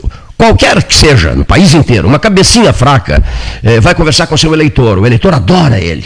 Eh, o eleitor vem lhe trazer um grande abraço. O eleitor, quanto você ganha? Quanto você está ganhando? Eu ganho salário mínimo. Quanto é o salário mínimo? Mil e o quê? 1024, 1024. 1080. Quanto você ganha? Lá do alto da sua 1045. imponência. Lá do alto da sua imponência, ele pergunta: e quanto você ganha? E o salário mínimo diz assim: eu ganho mil e vinte e quarenta e cinco. Mas eu venero você. Posso, posso fazer uma perguntinha? Aí se ajoelha. E quanto você ganha? Uma selfie, agora é uma selfie. É, Nossa, uma selfie, posso fazer uma selfie? Enquanto você ganha. Sabe, não vai, se- não ofender com a minha pergunta? Enquanto você ganha. Aí o outro responde, é, timidamente, co- constrangido, diz assim: eu ganho 200 mil reais por mês. É um político brasileiro. né? Por toda parte eles, eles estão. né? Bom, só para fechar a conversa aqui. Ah, Agora tem a gasolina também, né? O cara eh, colocava na, no tanque de gasolina mil litros em um minuto, né? Aí depois pra, voltava de novo, mais mil litros em um minuto. E, a- e conta, e conta, e conta, e conta, vergonha, e conta. E assim, ó, incontáveis deputados federais. Aí vamos, não, não, não tem, não tem. Não, não, Perderam a noção. Não tem fim. É por isso que o cocô sobe para a cabeça. Por isso que o cocô sobe para a cabeça. Começam bebendo vinhos Como é? Tá- de tá 10 mil errado, a garrafa, errado. 15 mil a garrafa, tá 20 mil a garrafa, 30 mil a garrafa. É, vinhos desse preço, sim senhor. Vinhos desse preço, eu dou os endereços que são frequentados pela- pelos políticos brasileiros em Brasília. Vinhos desse preço, sim senhor. Muito bem. Aí vem aquela lição Gastalho e Ramacés, que é a seguinte: a, a li- lição dada no passado. Um dia o embaixador do Brasil em Washington, capital dos Estados Unidos, de nome Oswaldo Aranha, eh, o carro no qual ele estava eh, chocou, bateu numa pessoa, a pessoa caiu e tal, ficou pisada, etc. Sabe o que, que ele fez? Ele desceu do carro, pegou a pessoa, levou a pessoa para o hospital, ficou dando assistência quase que um mês indo visitar a todo momento a pessoa, e, e os, os, os norte-americanos, ele era íntimo amigo do Roosevelt amicíssimo do Franklin Delano Roosevelt. Então o que, que aconteceu? Lógico que isso aí vazou, o embaixador do Brasil, isso vazou e o povo norte-americano passou a ter uma, uma, uma, simpatia profunda por Oswaldo Aranha. Ele, ele entrava no Salão Oval da Casa Branca como a gente entra aqui no Salão Amarelo do 13 Horas. Né? Respeitadíssimo pelo presidente dos Estados Unidos. Era conselheiro do Roosevelt. Imagina. Quem era esse sujeito? O homem do Alegrete, RS Brasil um político do Alegrete, um homem de altíssimo nível e dimensão, uma figura exemplar, um estadista que não chegou à presidência do Brasil, porque sempre ficou na posição de, de segundo, eh, sempre um, um, passo atrás do Getúlio Vargas, e nunca tentou desafiar o poder do Getúlio Vargas. Um estadista, um homem notável. Olhem o comportamento desse homem na capital dos Estados Unidos. Né, Olhem a diferença. Aí você pega umas, umas mediocridades fabricadas pela estupidez humana pela estupidez eleitoral e que se ficam se achando no direito de demonstrar a mesma pompa de outras figuras, porque o, Aranha nem pompa demonstrava, era um homem simples, um homem extremamente humilde. Então, vou dizer um negócio: determinados momentos dá vontade de desistir, sabia? De desistir, largar tudo. Eu fiz uma brincadeira com o Ramacés. Comprei uma propriedade em Pedro Machado, mostrei uma placa que me mandaram de Pedro Machado, estou indo embora. Né? Dá, dá vontade de ir embora para viver o inverno de Pedro Machado, unir-me à Associação Amigos do Inverno de Pedro Machado e desafiar Erval e, a, e Santa Vitória do Palmar de Edgar Ribeiro Martins Neto, que segundo ele, na Praça Central, é sim, no inverno, o lugar mais frio do mundo. Até o termômetro congela. Mas eu quero resgatar uma incumbência que tu me desse para prestar atenção no comentário do Padre Regis, que aliás quero aproveitar para mandar o meu abraço, o meu carinho ecumênico, como sempre, de boas tratativas e caminhadas ecumênicas na teologia aqui em Pelotas, quando ele aqui estava. E concordo plenamente com o comentário do Padre Regis, porque nesse tempo da pandemia, nesse tempo da, da, da de, de, tudo isso que vemos aí, de, de assoberbar a mente humana com mentiras, com corrupção, com sujeiras, com tudo isso que temos, ele foi muito feliz em dizer, e assino completamente, uh, concordo com tudo que ele disse, né? que a nossa fé em Cristo que a única coisa vai nos fazer ressuscitar e crer numa nova humanidade. Fora isso, Cleito, não vejo muita saída. E mais ainda, quero já aproveitar a cumprimentar Dom Jaime Quemelo pelos seus 52 anos de sagração episcopal né, uh, e na sua vida, no seu ministério também, né? Veio de Caxias, né? Que, que veio. Uh, São Marcos, né? São Marcos, São Marcos, São Marcos, perdão. Então, uh, já de anos, né, eu me lembro que numa ocasião aqui do um aniversário de sagração dele, a sua mamãe estava junto com ele, e também uma pessoa já de bastante idade, uh, não sei se ainda é viva, mas espero que sim. E então também quero fazer hoje a minha saudação a minha, a, a, minha oração carinhosa ecumênica em ação de graças pelos 52 anos de ordenação episcopal de Dom Jaime Quemel. Um detalhe, eu guardo uma imagem, eu, o Lessa Freitas, Fernando Lessa Freitas, Delgar Soares, Milton Roberto de Oliveira Macedo, no automóvel, viajando de Montevidéu para Melo. E o avião da Força Aérea Uruguaia eh, sobrevoou o local, a estrada onde estávamos passando, e no interior desse avião estavam o presidente da CNBB, o pelotense Dom Jaime Henrique Quemelo, Conferência Nacional dos Bispos do Brasil, acompanhando o Papa. João Paulo II, né? o Papa polaco, terceiro, terceiro maior pontificado da história da igreja, 26 anos, 5 meses e 17 dias. Dom Jaime acompanhava João Paulo II no voo Montevidéu Melo, no Uruguai. Né, que abriu, abriu a oportunidade para aquele livro, O Dia em que o Papa foi a Melo, de Aldir Garcia Chile. Então, recordando esse episódio, eu também saúdo Dom Jaime Quemelo, recordando esse episódio. Maior autoridade da Igreja Brasileira, acompanhar ao lado do Papa, eh, acompanhando na viagem no voo Montevidéu, Melo, Uruguai. Dito isso, eu quero também eh, referir aqui, hora oficial Lógica Cristal, são 14 horas, é, hora oficial Ótica Cristal, Salão Amarelo, Palácio do Comércio. Não iremos ao ar, o 13 não irá ao ar amanhã, não é isso? 21 de abril, uma data, não precisa falar sobre ela, né? todos sabem bem, né? Uh, o 20, eu estudei na Escola Tiradentes, sabia? É Lá no interior do Cerrito, Escola Tiradentes. Uh, e, o Alferes. É, o Alferes. Então, não iremos ao ar, o 13 não irá ao ar amanhã, quarta-feira, é isso? Hoje uma é, terça, né? Estaremos de volta à quinta com importantíssimas entrevistas e depoimentos.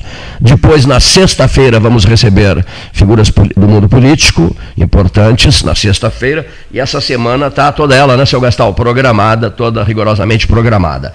Dito isso, senhoras e senhores ouvintes, é, ouçamos Fábio Scherer de Moura, comentarista 13H. De Pelotas 13 horas, boa tarde meus amigos ouvintes, um abraço saudoso especial para o Cleiton e Paulo Gastal, jornalistas que também conduzem esse programa. Para que nos localizemos no tempo, como sempre faço, informo que gravo nessa terça-feira, 20 de abril, por volta das 8 e 15 da manhã. Essa semana entrecortada, Cleiton e Paulinho, os assuntos são múltiplos e de grande impacto na vida de todos nós. Mas eu não posso deixar de fazer ao menos alguns breves comentários sobre os dois temas que me chamam e me chamaram muito a atenção nos últimos dias. O primeiro deles diz respeito à escandalosa e nada republicana substituição do superintendente da Polícia Federal no Amazonas. O delegado federal Alexandre Saraiva, no exercício de suas funções, ainda na semana passada, apresentou uma notícia crime no Supremo Tribunal Federal, apontando na sua versão que o ministro do Meio Ambiente, Ricardo Salles, e um senador da República do PROS, teriam praticado, vejam bem, os crimes de advocacia administrativa e organização criminosa, além do crime de obstar ou dificultar a ação fiscalizadora do poder público no trato de questões ambientais. Vejam, é uma denúncia feita por um superintendente da Polícia Federal contra um ministro de Estado e um senador da República. É o ministro do Meio Ambiente que está sendo acusado exatamente de impedir a correta fiscalização das questões ambientais. E eu vou repetir, porque é grave. Não é a acusação de uma ONG estrangeira ou de um partido comunista ou de esquerda, como poderiam os mais ideológicos, desde logo, começar a gritar: não, não, não. É uma acusação feita por um superintendente da Polícia Federal. Pois bem, ante essa grave notícia, em um momento tão delicado para o meio ambiente no Brasil, qual foi a reação do senhor presidente da República? Afastou o delegado não o ministro, contra quem nada foi feito, mas sim o delegado que, no exercício de suas funções, ao vislumbrar uma organização criminosa da qual fariam parte o ministro do Meio Ambiente e um senador, fez a cabível notícia crime ao STF. Quanto ao ministro, esse permanece no exercício do cargo, como se nada tivesse havido e como se, ao matar-se o mensageiro, evitássemos o teor da desagradável notícia. O segundo assunto, Cleiton e Paulinho, que eu não, não posso deixar de comentar, está ligado a essas inúmeras trapalhadas e agora, por último, a aparente capitulação do senhor presidente da República no que tange ao tema do orçamento da União. Já há algum tempo, quando o senhor presidente fez o pacto com o Centrão, eu fiz um comentário aqui que me parecia que a vitória do presidente para afastar um risco maior de impeachment teria um custo muito alto, mas que seria pago não por ele, mas sim por nós, contribuintes e cidadãos. Pois, lamentavelmente, é exatamente isso que nós estamos vendo. O senhor presidente combina uma ausência de força política, que não seja de distribuição de cargos e salários, com uma absoluta e total incompetência para a administração pública. Aliado a isso, busca o senhor Bolsonaro, de modo desesperado, garantir alguma viabilidade para a sua tentativa de reeleição, a qual parece cada vez mais distante. Esses três elementos somados criaram um ambiente perfeito para que os partidos do dito Centrão tenham aprovado um orçamento que nem mesmo o Dr. Frankenstein seria capaz de imaginar no qual as despesas obrigatórias da União foram artificialmente reduzidas para permitir a inserção de uma longa e custosa lista de emendas parlamentares, combustível, como nós todos sabemos, do qual o Centrão sempre necessita em troca de seu apoio. Pagaremos muito, mas muito caro, por essa desorganização e destruição do Estado e das instituições brasileiras que estamos assistindo. Era isso por hoje. Um abraço a todos.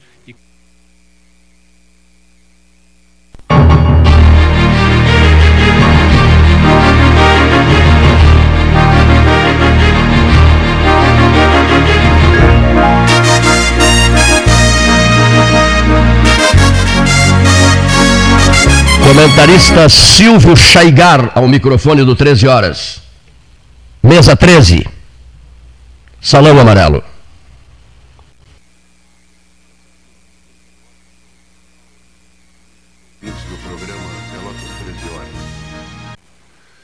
Na primeira noite eles se aproximam e roubam uma flor do nosso jardim, e não dissemos nada. Na segunda noite já não se escondem, Pisam as flores, matam nosso cão e não dizemos nada. Até que um dia, o mais frágil deles entra sozinho em nossa casa, rouba-nos a luz e, conhecendo o nosso medo, arranca-nos a voz da garganta e já não podemos dizer nada. Esse trecho do poema intitulado No Caminho, sobre cuja autoria há controvérsias, retrata de certo modo o estado de coisas que estamos no dia a dia vivenciando como um fato natural, portanto, intrínseco ao exercício do poder e inerente ao estado de medo.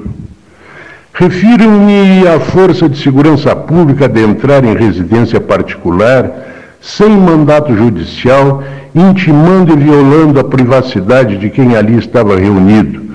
Tudo, é claro, em nome da não propagação do coronavírus. Esse fato ocorreu na cidade de São Paulo, agora, no último sábado passado. Num país continental como o Brasil, e falo em continental não só por sua extensão geográfica e fronteiriça, mas principalmente pela diversidade de vida e cultura que por aqui ocorrem, torna-se difícil formar uma opinião sobre o certo e o errado sem cair em contradições relacionadas com tudo aquilo que num passado muito próximo se chamava de arbitrariedades.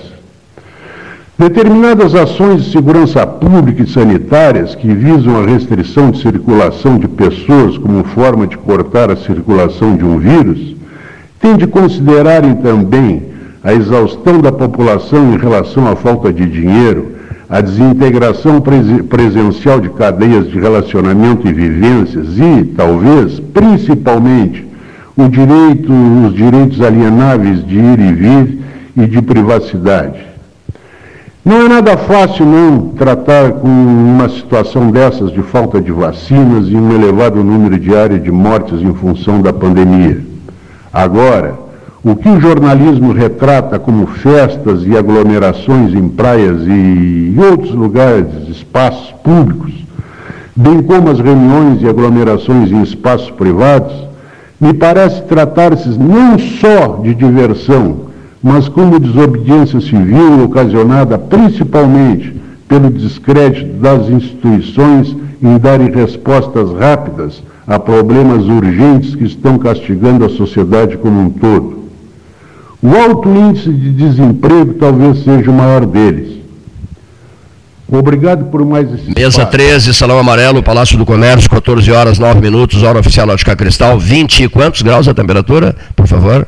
20, 20, vamos olhar, vamos olhar, vamos olhar. Eu vou transmitir a, a cerimônia, ele, ele olhando o, o, o, termômetro. Nesse momento são 14 horas, são 14 horas e, e 10 minutos. Ele olhou para o termômetro, ficou impressionado e disse assim: são 26 graus. Meu Deus, 26 graus. Não é temperatura para esse momento, não para essa hora, para esse dia. Seria não? Não seria? Seria não? Ramacés, me ajuda. Não, seria nós estamos já no Sim. outono, eu não. acho que devia ser mais amena. Mais amena. Mais baixa, Você gosta de frio ou de calor? De calor? hoje de manhã em Rio Grande estava 17 graus. 17? Estava, estava mais fresquinho, sim.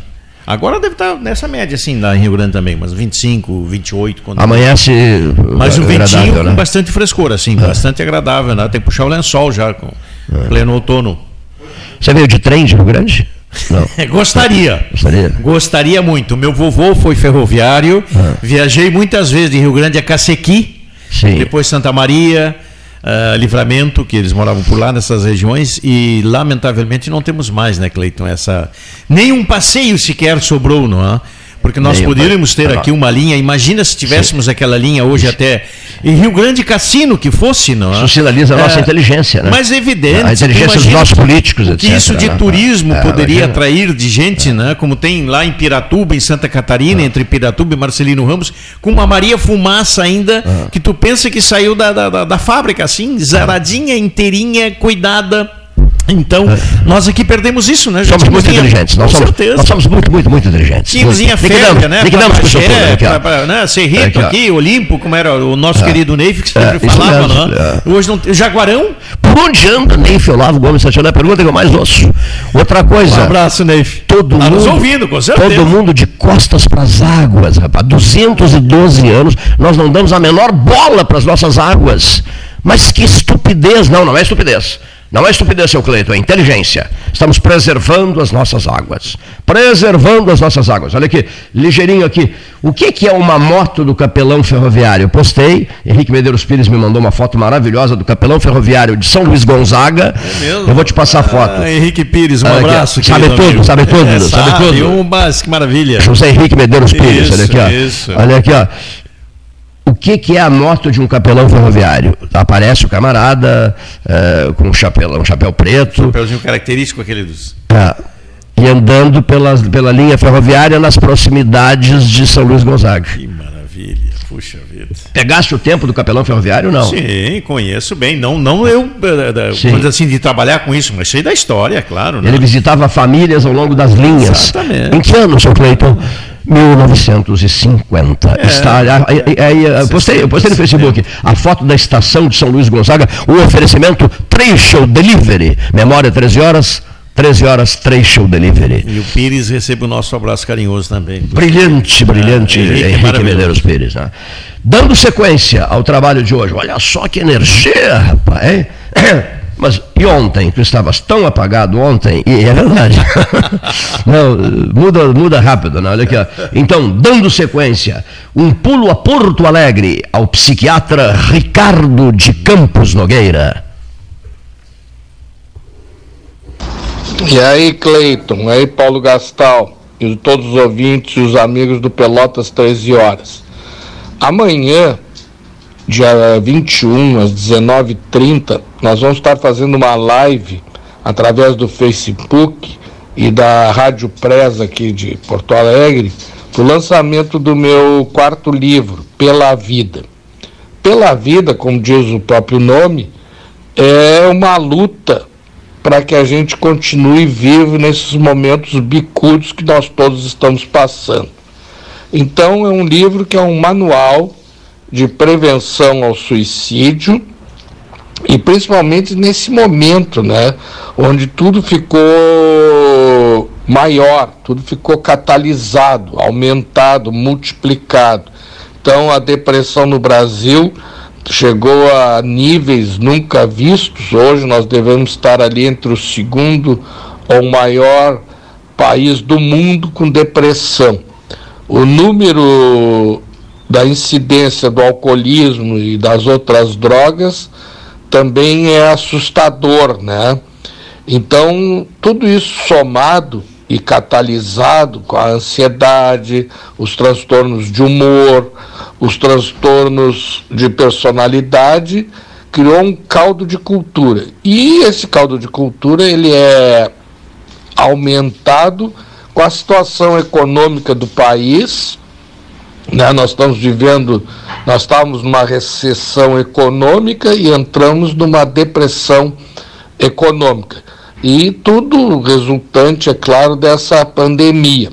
E essa pandemia, ela também eh, cria eh, sequelas. Né? As pessoas que são contaminadas, elas apresentam a chamada névoa mental. O que, que é essa névoa mental? São é, cascatas, cataratas inflamatórias que atingem os nossos neurônios. Então, todas as pessoas que tiveram Covid, elas notaram no pós-Covid aquela sensação e aquele sentimento de cansaço mental, uma certa lentidão, o cérebro fica mais lento, né? e a pessoa custa voltar a ter o seu raciocínio aumentado, ou seja, normal, não é? Então as pessoas notam que tem uma certa dificuldade para acompanhar as coisas, né? O tirocínio, o raciocínio, ele fica lentificado. E diante da perspectiva da morte, do medo da morte, né? Porque na verdade nós poderíamos dizer que a pandemia ela é a síndrome do medo. E o medo que está nos deixando todos apavorados. E o que que leva ao aumento do medo? a incerteza, a incerteza do que vai acontecer amanhã, a incerteza se o seu negócio vai estar aberto, se você poderá abri-lo, se, se tem condições de honrar com as suas dívidas, a garantia do seu emprego, do seu trabalho, do seu dinheiro, do seu investimento. Então, tudo isso somado, muitas vezes, infelizmente, gera o desespero. Então as pessoas já tinham esse problema, né? O ano passado, segundo informações que nós temos, houve um aumento de suicídios no Brasil, aqui no Rio Grande do Sul, conforme os registros, foi, houve uma diminuição de 3%, que até surpreendeu positivamente, mas infelizmente nós cremos que isso foi devido à subnotificação porque nós também tivemos uma redução de 50% do número de pessoas com cânceres. Vocês acreditam nisso? Na verdade, as pessoas deixaram de fazer o tratamento para o câncer, deixaram de fazer os exames por medo da pandemia. E creio que o mesmo tem ocorrido na situação do suicídio. Né? Na, na campanha do Outubro Rosa, por exemplo, diminuiu também a incidência do câncer de mama. Mas não é verdade, é que as pessoas deixaram de ir, inclusive das próprias quimioterapias. E, infelizmente, lamentavelmente, a gente vê isso também na situação do suicídio. Então, esse livro é para que sirva de manual, um alerta para chamar a atenção desse risco que está muito bem, mesa 13, doutor Ricardo de Campos Nogueira falando da capital do estado. E mensagens, mensagens, mensagens chegam, né? Uma que chegou aqui, é interessante a mensagem, né? É provocativa, é de um camarada que atua na área da agricultura do sul do Rio Grande, sul fronteira do Rio Grande. Ele pergunta assim: a mãe de quem é a secretária da agricultura do estado? É a mãe do Covatinho, né? Porque, na verdade, a secretaria foi entregue ao partido, ao PP, né? Aí botaram o Covatinho, não deu certo, o Covatinho saiu fora, botou a mãe mãe. É a secretária da Agricultura do Rio Grande do Sul. Ela é deputada, né? Ela é, inclusive, ela é inclusive deputada. Soa estranho, mas o partido, o culpado é o partido aí, né? O partido, digamos assim, ficou com a secretaria e resolveu brincar de secretaria da Agricultura, na minha modestíssima avaliação. Tanto que a pergunta é terrivelmente cruel, né? A mãe de quem é a secretária da Agricultura do Rio Grande do Sul? A mãe do Covatinho. Mas isso que a gente falava antes da questão da ética partidária, ah. muitas vezes as pessoas eleitas, prefeitos ou governadores, né, Cleito, ficam comprometidos é, com isso. os partidos coligados. Claro, claro. E aí tem que engolir certos sapos, não é? Que nem, nem dedo, às vezes. Nem são sapos, são rãs. É, algumas né? também. São rãs, né? Olha aqui só. Fabrício Batello, ao microfone 13H. Ah, é outra maravilha. Ei, alô, Fabrício. Boa tarde, Cleiton. Boa tarde, ouvintes do 13. Boa tarde, Paulo Gastal. O Brasil é o país do surrealismo e nós sabemos há muito tempo. A mais nova chacota nacional é o seu Renan Calheiros, é, possivelmente sendo indicado como relator da CPI da Covid. Que maravilha, não é? Um sujeito de, de passado ilibado, de conduta proba, um homem sem nenhuma afetação jurídica, um homem, enfim, de quem não se pode falar nada. Só que não, como se diz na, na linguagem corrente. É inacreditável que uma pessoa como Renan Calheiro seja cogitada. Eu não estou falando em seja indicada, seja nomeada ou participe.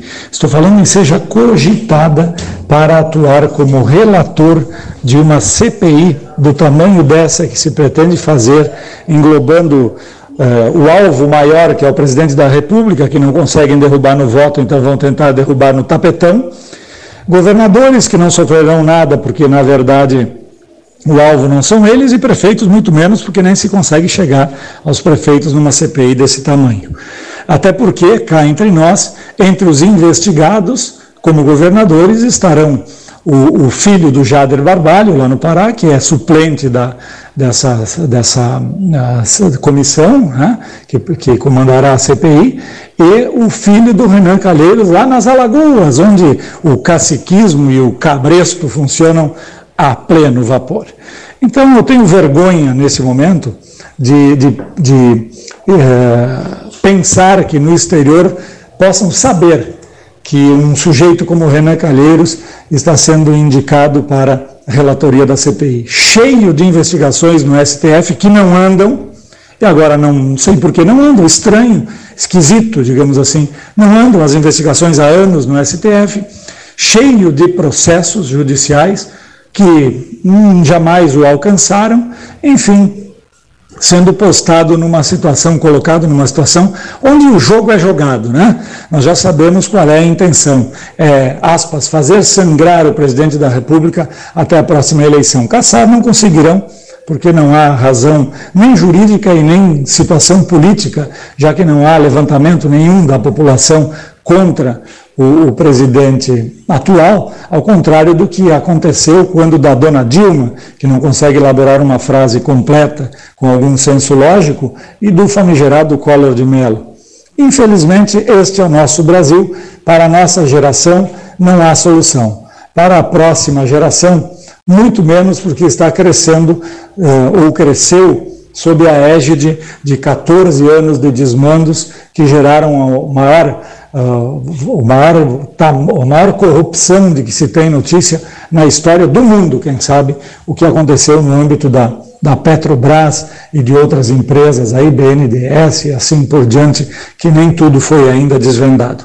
Mas como nós temos no país ex-ladrões, ex-condenados e ex-corruptos, está muito bem, está valendo. É próprio do Brasil. Lamentável. Fabrício Bacello, microfone 13H, 1423, hora oficial, de sempre, de todos os dias, de todos os grandes endereços do mundo, mais de 50 países, sempre com a hora oficial Ótica Cristal, nas transmissões 13H, Berlim 13H, Nova York 13H, Pequim 13H, eh, Bangkok, eh, capital da Tailândia 13H, eh, Paris 13H, Londres 13H, Lisboa 13H, Buenos Aires 13H, Montevidéu 13H, puxa vida vida, esqueci. Pedro Machado, 13H, vou morar lá. Pedro Machado, olha aqui, 13H por tudo. Rio Grande, 13H, meu Deus do céu. Rio Grande, 13H. O Ramacés até me olhou assim, mas peraí, não vai, ele não vai falar em Rio Grande? Qual é a dele? Do outro lado, logo ali. Qual é a dele? Ele é contra. O que, que ele tem contra Rio Grande? É, a noiva. a noiva. A eterna noiva. Esse casamento não, continua nunca sairá, nunca não, sairá. Não, continua noiva. Continua noiva. Rio Grande continuará. É. A noiva mar, do mar. A noiva do mar. Não, casar, casar que é bem bom, não. Palavra, não, não. De jeito nenhum. Só noivado. Só no, fica no noivado eterno. Um noivado eterno. Ouçamos o comentarista Renato Luiz Melo Varoto falando de seu microfone. Não, aqui no Salão Amarelo, não. Falando de casa todos os nossos comentaristas, exceto Ramacés Hartwig, que se deslocou de Rio Grande para o 13 ao vivo de hoje. Professor Renato Varoto. Boa tarde, Cleiton. Boa tarde, os ouvintes. Estamos aí às vésperas do 21 de abril, que registra vários momentos históricos, inauguração de Brasília, segundo alguns, o descobrimento do Brasil, segundo outros, 22, e, e Tiradentes, o mártir da independência. Embora altamente contraditória a figura de Tiradentes, segundo alguns historiadores, ele, na verdade, não foi o arquiteto do processo da Inconfidência Mineira, mas foi levado a assumir ou responsabilizado por algo que não saiu da sua cabeça. Mas, independentemente do fator histórico, que nós não temos tempo eh, para discutir aqui, o fundamental é que essa independência, que ele eh, simboliza um Brasil independente, um Brasil honesto, um Brasil digno, um Brasil sem corrupção e o que nós temos? Exatamente o oposto. Brasília, aniversário, símbolo de tudo quanto Tiradentes negou: corrupção, corrupção, falta de liberdade, falta de democracia, falta de dignidade. O que nós estamos assistindo hoje no, no país é, além da pandemia do coronavírus, que é assunto por demais discutido, por demais no sentido de muito conhecido, nunca é demais falar. E por especialistas, coisa que eu não sou, infectologistas, microbiologistas e outros, inclusive Pelotas como destaque nesse debate, o que nós vemos é a necessidade de apurar fatos. Talvez nós estejamos iniciando uma CPI, CPI que não vai trazer novidade alguma. Tudo ali dito já é sabido, já é conhecido. As manifestações negacionistas do presidente, o desastre do ministro Pazuello, as, os desvios de recursos em vários locais, o abandono do povo brasileiro, os moradores de rua sem qualquer assistência do país, tudo isso já é sabido.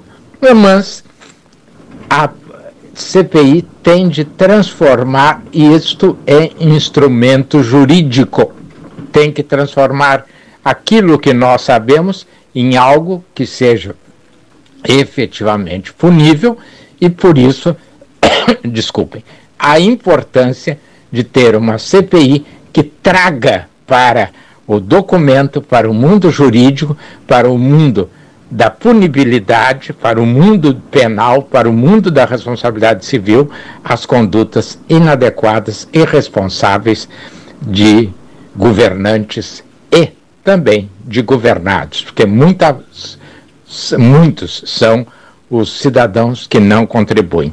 E só para encerrar, eu queria repudiar, como a maioria está fazendo, a conduta da subprocuradora Lindaura, cujo nome por si já não me merece confiança, uma pessoa que se chama Lindaura não merece confiança, de ameaçar governadores com relatórios e prestações de contas que, se há, os fatos são conhecidos há muito tempo, a desativação dos hospitais de campanha, tudo isso é conhecido, ela vem agora para tentar destruir ou atingir ou ameaçar a CPI pesquisar, a dona Lindaura devia ter mais respeito com a inteligência dos brasileiros.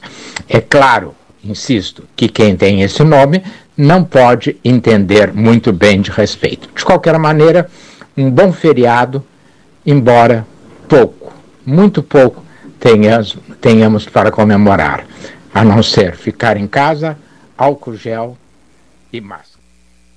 Professor Renato Varoto conversando com a turma do 13, 13 horas Trecho, de segunda a sábado das 7h30 às 21 domingos e feriados das 7h30 às 13 horário exclusivo ao grupo de risco das 7h30 às 8h30, telefone 32848800, vá de Trecho, leve a vida bem, Trecho Delivery, acessou, clicou, chegou. O Trecho Delivery e Memória 13H estão mostrando, como é que eu disse, eu tinha falado, o capelão, o... o, o Ferroviário moto, moto, uma moto, né? Moto Capelão Ferroviário. A moto do Capelão Ferroviário. Está nas páginas do Facebook, né? Fez um sucesso essa moto do Capelão Ferroviário, viu, Ramacés? Outra coisa, ligeirinho aqui, eu não quero esquecer, eu quero tratar disso contigo. Eu estava vendo no, no, no, noticiário de ontem da Prefeitura da Secretaria Municipal da Saúde, uma senhora de 32 anos faleceu, foi a óbito, dentre os quatro né, de ontem. Quatro. Uma senhora de 38, veja bem, uma senhora de 32, Ramacés, uma de 38, eu, eu eu, eu, avalio muito isso, eu examino muito isso, por causa, eh, eh, no passado recente, eram só pessoas acima de 60, Se 70, 80, 85, não atingia jovens. Agora... Está, está atingindo jovens. Tem gente que me critica porque eu passo esses boletins. Bom, se eu não noticiasse, se a, os jornais, o Diário Popular, o Diário da Manhã, as rádios, as TVs daqui não noticiassem, não haveria necessidade de assessoria de imprensa uh, na secretaria, nem no município, nem no estado, nem no país, sabe por quê? Tem gente que não gosta dessas notícias. Mas essas notícias, elas não são, não, não, eh, não são, não são repassadas eh, com a. Até me perguntaram assim: você gosta de noticiar mortes? Não, não, mas eu tenho que noticiar mortes. É o que mais acontece. Eu tenho que noticiar vida, pedindo sangue para as pessoas. Eu tenho que noticiar vida, pedindo espaço nas UTIs, pedindo que os políticos liberem recursos para que se aumente a, a, a, quantitativamente as nossas unidades de terapia intensiva. É o meu dever, é o meu trabalho, é a minha função. Essa é a minha função. É desagradável, mas nós temos que noticiar. Quando eu noticio que uma senhora de 32 faleceu, que uma de 38 faleceu, eu estou alertando as pessoas jovens. Cuidado, isso não atinge só pessoas mais velhas, atinge também os jovens. Aliás, não estão se cuidando, né? É, é essa faixa etária aí do, do, dos 20 até os 40, quando muito, é a que menos está se cuidando, né? Domingo no cassino eu escutava hoje pela manhã na Rádio Cultura lá de Rio Grande um comentário uh, do, do, dos, dos jornalistas jornalistas da, lá da, da, da Rádio Cultura, uh, o Valerão, especialmente, que é o, que é o jornalista-chefe lá. Meu amigo Valerão. Valerão, né, que no cassino teve aglomerado de gente de todas as maneiras lá no domingo de churrasco, de festa, de roda de pagode. Então, realmente, esse pessoal mais jovem não está levando a sério né, o que esse Covid está fazendo ainda. Nós tivemos 135, se não me engano, né, em Pelotas ontem contaminados, né, ou coisa assim. Foi uma coisa impressionante o número. Né? Então, uh, essa pandemia ainda está expandindo e a gente tem que se cuidar ainda. E esse pessoal mais novo não está levando a sério. Não, não está levando a sério. Chegando a ter festa ah. em cemitérios, né? Então, imagina. Ah.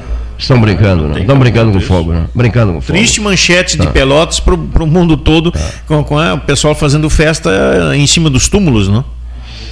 Aqui nós temos que cuidar dos, dos acontecimentos regionais. Tem um, um debate, um programa de, tra de transmite notícias, examina, é, noticia e depois é, avalia. Né? debate, discute sobre o que está acontecendo. Se, se, não for, se não se fizer isso, não tem por que estar aqui. Não, é uma perda de tempo estar aqui. Uma pergunta que veio de ouvinte que eu achei muito interessante. Sobre as pessoas é, com tendências de psicopatia. Nem são chamados de psicopatas, tendências psicopatas é, pitadas de psicopatia, pode ser? Pode. Pitadas de psicopatia, dissimulados. Você, estão perguntando se você nota a frieza dessas pessoas, a falsidade dessas pessoas, a soberba dessas pessoas, o jeito generoso, afetuoso de tratar, mas na verdade, no olhar elas demonstram que não falem nada. Né? Eles que se consideram os donos absolutos da verdade incapazes de ouvir o outro lado, o outro lado sempre está errado, a outra linha de raciocínio está sempre errada, eles são os donos do mundo e da verdade. Os donos absolutos da donos, verdade. Donos absolutos da verdade, ah. tendências de psicopatia, ou nem isso, ou arrogância suprema, sabe? Prepotência absoluta, eu sei, o outro não sabe de nada, o outro, coitado, está botando a carreira dele fora, etc, etc. Né? Só que aqui, aqui no 13 Horas, se ouve na poltrona do lado de cá, a poltrona, a poltrona da direita, estou com a mão direita estendida. Essa poltrona está à direita, à minha direita. Mas ao meu lado esquerdo, essa poltrona que está aqui ao meu lado está à esquerda. Sentam-se aqui pessoas usando todas as poltronas da esquerda e todas as poltronas da direita. Eu estou errando? Eu, eu, eu estou pecando, eu estou botando a minha carreira fora por dar oportunidade a todos de se manifestarem aqui há quase 43 anos, abraçando causas, inclusive, de pessoas, eu abraço causas de pessoas, grandes transmissões, grandes coberturas. Instituições. O 13 está junto, está junto. O 13 vai acompanhar tal pessoa de tal lugar, que vai falar de tal lugar. Por que eu faço isso? Eu acho importante valorizar o que é nosso, as, as, nossas pessoas, as pessoas do lugar. Nós que somos de Pelotas temos que nos preocupar com Pelotas, com Pelotas e não com Porto Alegre, com Pelotas. Nada contra Porto Alegre, mas temos que, já que a política de Porto Alegre, e, enfim, nós somos um interiorzão brabo e tem muitas pessoas que vão daqui para Porto Alegre ou para Brasília e já engolem um ovo, né, que ficam falando com a voz toda teatral, trabalhada, etc, etc. Né? Isso não, eu não aceito, tá entendendo? Não aceito, porque nós somos daqui, nós temos que cuidar daqui, do nosso chão, do nosso torrão, das nossas coisas, da nossa gente. E o 13 faz isso, e dirá sempre, mesmo que seja o último programa, nós, eu diria no último programa, durante o tempo todo nos preocupamos com Pelotas e com a Zona Sul. Todo tempo, todo tempo. Tem muita gente fazendo um discurso bonito aí, porque a estrada foi o deputado X, o deputado Y, o deputado C, o deputado isso. Eu acho graça. Porque muito medalhão da política de Pelotas e da Zona Sul pousou ao lado do bannerzinho ali. Ó. Sabe de quando esse bannerzinho? 2013 posou ao lado do bannerzinho em 2013, mas começaram a cantar de galo em 2017, 18, por aí vai. Até figuras do mundo universitário começaram a cantar de galo. A partir de 16, 17, mas eu só acho graça, não digo nada, silencio. Ah, o, o senhor é convidado do ministro de Estado, Tarcísio Gomes de Freitas, é para uma grande cerimônia na Eu digo, não vou, não tem nada que fazer lá. Eu tenho que anunciar no rádio, pregar para que as pessoas é, mergulhem de cabeça na necessidade, da, na importância da duplicação. E só isso, o meu papel é aqui, não é lá em lugar nenhum. Agora, quando eu vejo os camaradas cantando de galo por todo lado aí, até lideranças universitárias, o que, que eu faço? Eu só olho para aquela plaquetinha ali, vou ali e fotografo. Ano de 2013. Eles não faziam nada, absolutamente nada em 2013. E o 13 já estava fazendo alguma coisa. E esses psicopatas de plantão, Ramacés Hartwig? Primeira coisa que eu penso, Cleito, é distinguirmos o que é uma pessoa acometida da doença psicológica. Não? Ah, ah, quer dizer, é um, é, um, é um, problema grave, é uma doença realmente, não?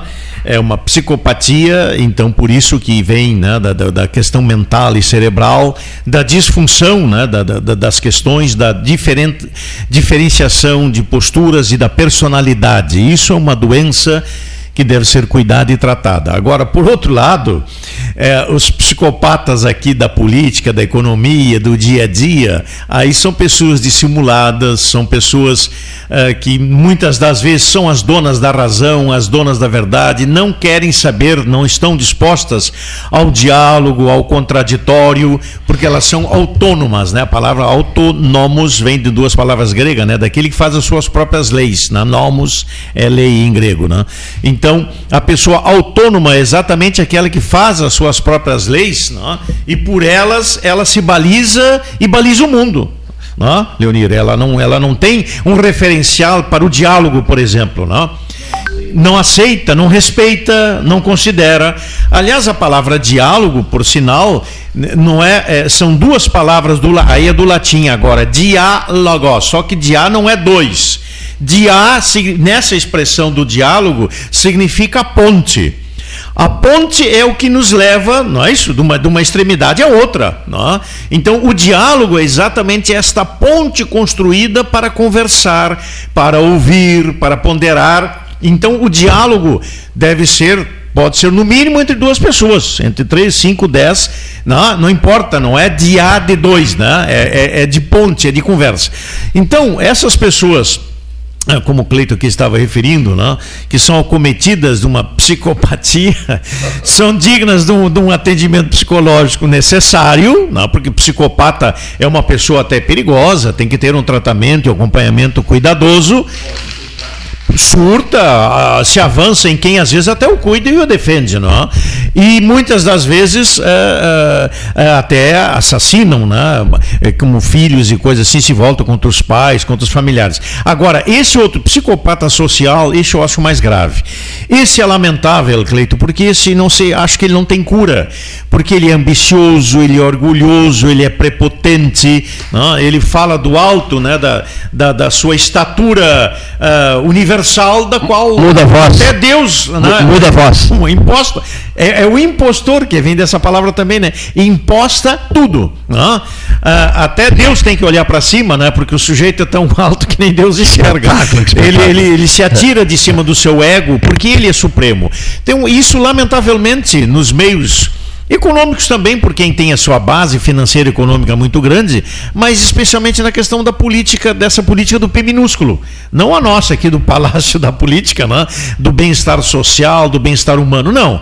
Da politicagem, da, da negociata, né? da transversalização daquilo que é comum a todos, que alguns se apropriam, se adonam, e o restante da população fica à mercê disso. Aliás, com o Gastal falavam no início do programa, né? que cada vez mais há um, um um abismo imensurável entre ricos e pobres no mundo.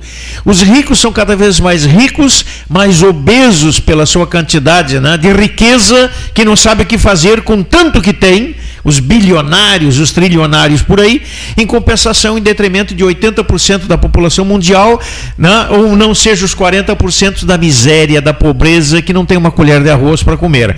E agora, nessa pandemia, vemos né, o governo brasileiro querendo dar o auxílio. Né, 175 reais, hoje acho que não dá um meio tanque de gasolina, não? É? em alguns carros não, nem isso mais dá. Disseste não tem uma colher de arroz para comer. Eu fiquei lembrando uma imagem de uma senhora aqui no 13 Horas dizendo assim: Meu filho, eu não preciso dessa caneca para beber água. Ela queria água, não chá. Eu não, eu não preciso dessa caneca para beber água. Eu vou para a beira do rio, junto, junto às mãos e bebo água. Eu preciso de muito pouco para sobreviver. Que, que, maravilha, que, maravilha, que pérola. Tá, uma caneca auto, própria, né? É, uma caneca própria. Essa expressão das mãos da gente. Eu né? junto as mãos, mãos ponho as mãos no rio e Piratini. Água. Deixa, deixa eu puxar para o meu Piratini aqui.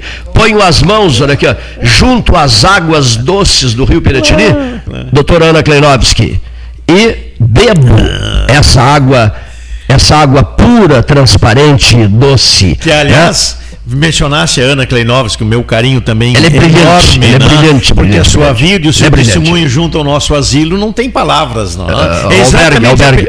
Não, albergue, perdão, né? o asilo lá em Rio Grande. Uh, uh, o albergue que a Ana cuida, né? ela junta exatamente nisso, Cleiton, esse gesto vem tudo Ela lidera, mas ela lidera no jeito, ela, né? ela, ela lidera sem essas arrogâncias todas de tantos, né? Ela acaricia ela... todo mundo é, para juntar o bem comum e não aparece mesmo. nada. Ela mobiliza todo mundo, ela ela mobiliza todo fala mundo. na Ana, ela não fala e ninguém Sim. sabe quem é, não é? Ela é a figura-chave. Um beijo grande, querida Ana. Doutora Ana Kleinovski é a figura-chave. O, qual é o papel do Cleiton? Noticiar, noticiar, noticiar. Eu, eu vivo dizendo isso. A Ana, se não fosse a Ana, meu Deus. Olha aqui, ó. Eu noticio, noticio. Eu faço as campanhas da estrada, faço a campanha da estrada. Você vai para o ato inaugural? Não vou para ato inaugural nenhum inauguraram um trecho aí, estava cheio de políticos lá, uh, cantando de galo lá. Eu não fiquei aqui quieto, mas eu sei que em 2013 todos nós do 13 horas iniciamos esse movimento. Veja, todos. Eu estava todos os que se sentam, disso. os que sentam em torno dessa mesa, Exatamente. todos. De direita, de esquerda, pessoas, enfim, indiferença política. Eu lembro quando tu proferiste aquela frase que está naquele cartaz. É, isso aqui vai ser tema, vai ser tarefa do 13 horas durante 24 horas por dia. E é isso que estás fazendo até hoje, não? Né? Desde 2013.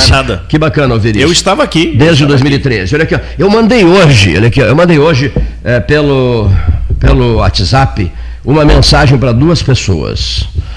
A mensagem é a seguinte: até tu, Brutus. E um ponto de interrogação. Até tu, Brutus. Não. Bom, continuando, olha aqui, ó, continuando. Ramacés Hartwig, tu achas que não vamos sair daquela, daquela relação Leão 14, eu acho que será Leão 14. Daqui a 5, 6 anos, 10 anos, não interessa isso aí. É só fazer um exercício de futurologia e não é proibido fazer-se um não, exercício de futurologia. Até fazemos com amor, claro, com carinho. Claro, com, né, na medida em que o atual pontífice eh, logo ali fará 90 ah, anos, é isso? Exato, Bom, exato. Aqui, ó, Leão 14, esse nome está. Olha aqui, Luiz Carlos Vaz. Leão 14, ou Pio 13. O pensamento é o pensamento do Ramacés e do Cleiton. Pio 13, ele é um reverendo que foi aluno do Papa Bento XVI. Pio 13, Paulo VII. Me agradaria Paulo VII. Gregório XVI. Não, não, não, não. Gregório 17. Gregório XVI já, já se teve É, o o pontífice. atual, Gregório o- XVI. o atual Papa emérito. Não, não, estou dizendo, não, não. Sim, Gregório. É o 17. 17. Gregório será, se, se Gregório, Gregório 17, não 16. Francisco II, o pregador disso é Ramacés Hartwig.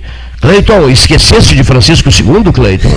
Achei fantástico aquilo. E outro que me agradaria muito, Ramacés, João 24. Por quê? Olha aqui, João 23, o Papa bom.